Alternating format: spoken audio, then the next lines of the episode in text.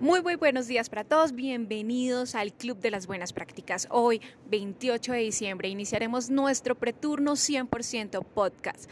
El día de hoy vamos a tener dos temas muy, muy importantes. El primero, vamos a realizar en este momento una actividad con una invitada especial. Y en segunda instancia, vamos a ver todo lo relacionado con la marcación FAC ITT. Así que, chicos, no se lo pierdan. Esto en este momento acaba de iniciar.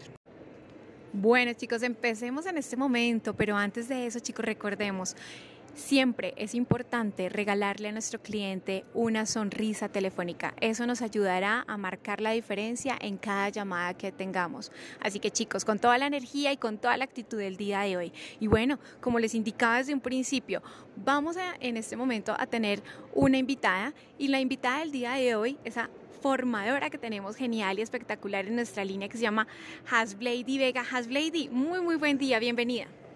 Buenos días, Andre, ¿cómo estás? Un saludo para todos los oyentes que nos escuchan desde site, eh, desde casa, con su cafecito en mano. Espero se encuentren muy bien.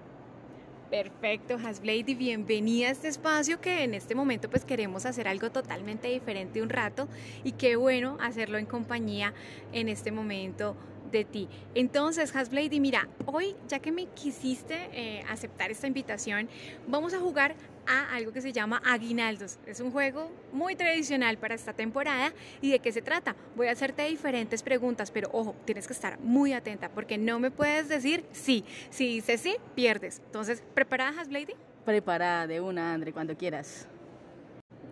Perfecto, Hasblady. Esa es la actitud y la energía de todo un buen formador. Entonces, iniciemos, Hasblady. Por, en este caso, me gustaría saber cómo te fue el 24 con tu familia.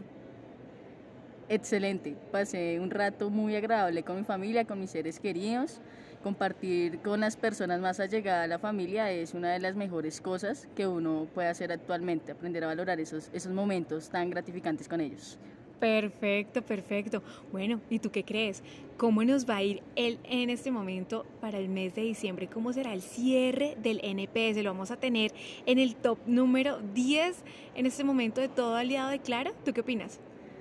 Vamos a sacarla del estadio, vamos a romperla porque en este momento contamos con un gran equipo, tienen toda la capacidad para cumplir ese NPS al 100%. Perfecto, pero ven, dime algo. Por ahí, por ahí me contaron que hoy en día, en este momento, nuestros clientes ya no tienen que irse directamente al CAP para hacer filas ni demás, sino que ellos pueden activar en este momento un turno de forma virtual. ¿Qué tan cierto es esto? Uy, André, totalmente cierto. En este caso, André, eh, claro, está trabajando en los CAP eh, por el tema, de, pues, estamos viendo actualmente el tema de la pandemia, que no haya tanta aglomeración en los CAP, en los centros de atención. La idea eh, es que los clientes se puedan acercar, puedan generar como su turno anticipado con el fin de gestionar varias cosas que no lo podemos realizar por medio de autogestión igual hago toda la invitación a todos mis queridos oyentes que incentiven al cliente a realizar este, este procedimiento de, asignación del turno anticipado por medio de la página www.claro.com.co y por medio de la app Mi Claro. Perfecto, supremamente bien. Mejor dicho, la tienes clara. Y así como la tiene clara nuestra formadora, la vamos a tener clara todos el día de hoy. En cada llamada, todo lo que hagamos en este momento de gestión es muy, muy, muy importante recordarle a nuestro cliente que ya no necesita dirigirse directamente a la oficina para hacer largas filas o agotadoras, sino que al contrario va a tener una forma mucho más práctica para poder en este momento cuidarse y mantener todas nuestras medidas de bioseguridad. Así que es muy, muy importante que tengamos toda esta información clara para el día de hoy. Bueno chicos, esto no se acaba, esto todavía sigue y vamos por mucho más. Y en este espacio vamos a ir por más, por más conocimiento, porque recuerden que cuando tenemos en este momento la certeza y el conocimiento para poder gestionar, va a ser mucho más fácil dar solución en primer contacto. Porque si en este momento es nuestro focus y es en este instante la prioridad para nuestra compañía. Así que para el día de hoy, en el Club de las Buenas Prácticas tenemos la marcación FAC ITT, que corresponde a inconformidad con la modificación de tarifa y plan tarifario de servicios principales. Pero bueno chicos, ¿de qué se trata esta marcación? ¿Cómo funciona? ¿En qué escenarios la vamos a utilizar? ¿Y qué eh, vamos a necesitar para poder gestionar esta marcación? Entonces, primero en este momento tener presente que la posible causa que se puede llegar a presentar para utilizar esta marcación es cuando nuestros clientes presentan inconformidad con los cobros generados en proceso de ventas, postventas o traslados. Por ejemplo, debido a que en este caso lo que facturaron no corresponde a la oferta indicada. ¿Qué quiere decir esto? Que el cliente activó, adquirió con nosotros un servicio, pero que cuando le llegó la factura no corresponden los valores que habían acordado cuando se comunicó con nosotros. Esta marcación FAC-ITT es una marcación que genera número de CUN. Ténganlo muy presente, chicos, ¿de acuerdo? Ya que esta es una marcación que genera un escalamiento a otras áreas porque dependemos de otros procesos adicionales para poderle dar solución a nuestro cliente.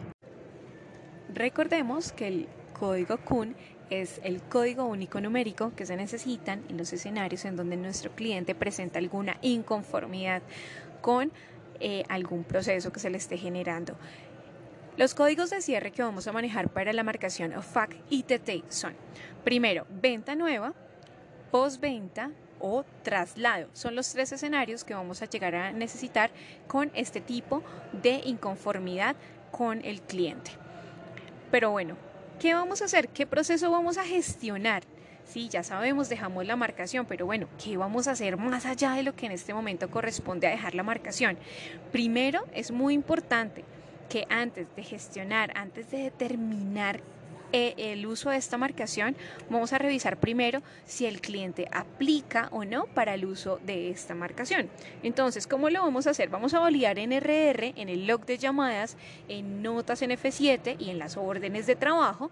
Vamos a, indagar, a analizar, vamos a, a revisar al detalle en este momento ¿Cuáles fueron, en este caso, em, los movimientos de la cuenta que afectaron o alteraron la tarifa de nuestro cliente?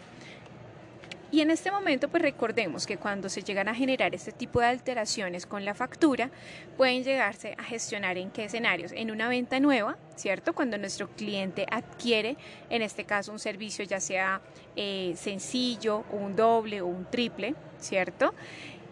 Y pues que en este caso cuando activó el servicio, ya al momento de ser facturado, pues no coincidió con el valor generado con el vendedor. Entonces, ese es uno de nuestros primeros escenarios. Segundo escenario, en postventa. El usuario adquiere un servicio principal, ¿cierto? En este caso puede ser ya sea una mejora en su servicio, un upgrade, y en este caso, pues también se aumentó o se modificó la renta del cliente en el momento de hacer esa interacción o esa modificación del servicio. Y por último, en un traslado. Pero ¿en qué momento? ¿Qué pasa con el traslado? Pues normalmente sucede que cuando nuestros clientes se cambian de un estrato a otro o de, de una ciudad a otra, esto altera totalmente la tarifa de nuestro cliente. Y Suele suceder que cuando hacen este tipo de procedimientos, la persona que no lo atendió pues no le brindó esta información, lo que genera una inconformidad eh, por parte de nuestro cliente y en este escenario pues viene hacia nosotros a generar esa aclaración de lo que le habían ofertado realmente en su proceso de traslado. Es aquí chicos donde hacemos esta validación ¿De acuerdo? Hacemos al detalle, vemos en F7, vemos en el log de llamadas, en las órdenes de trabajo y encontramos estos casos, ya sea venta nueva, postventa o traslado. ¿Qué pasa entonces cuando encontramos que sí aplica utilizar la marcación correspondiente a este proceso, la marcación FAC ITT. Entonces, ¿qué es lo que vamos a hacer? Vamos en este caso allá con la evidencia en sistema, vamos a solicitar al área de ajustes la, la, reversión de los cobros generados al cliente si llega a aplicar. Y por medio de la marcación lo vamos a generar para que le puedan dar respuesta a nuestro cliente.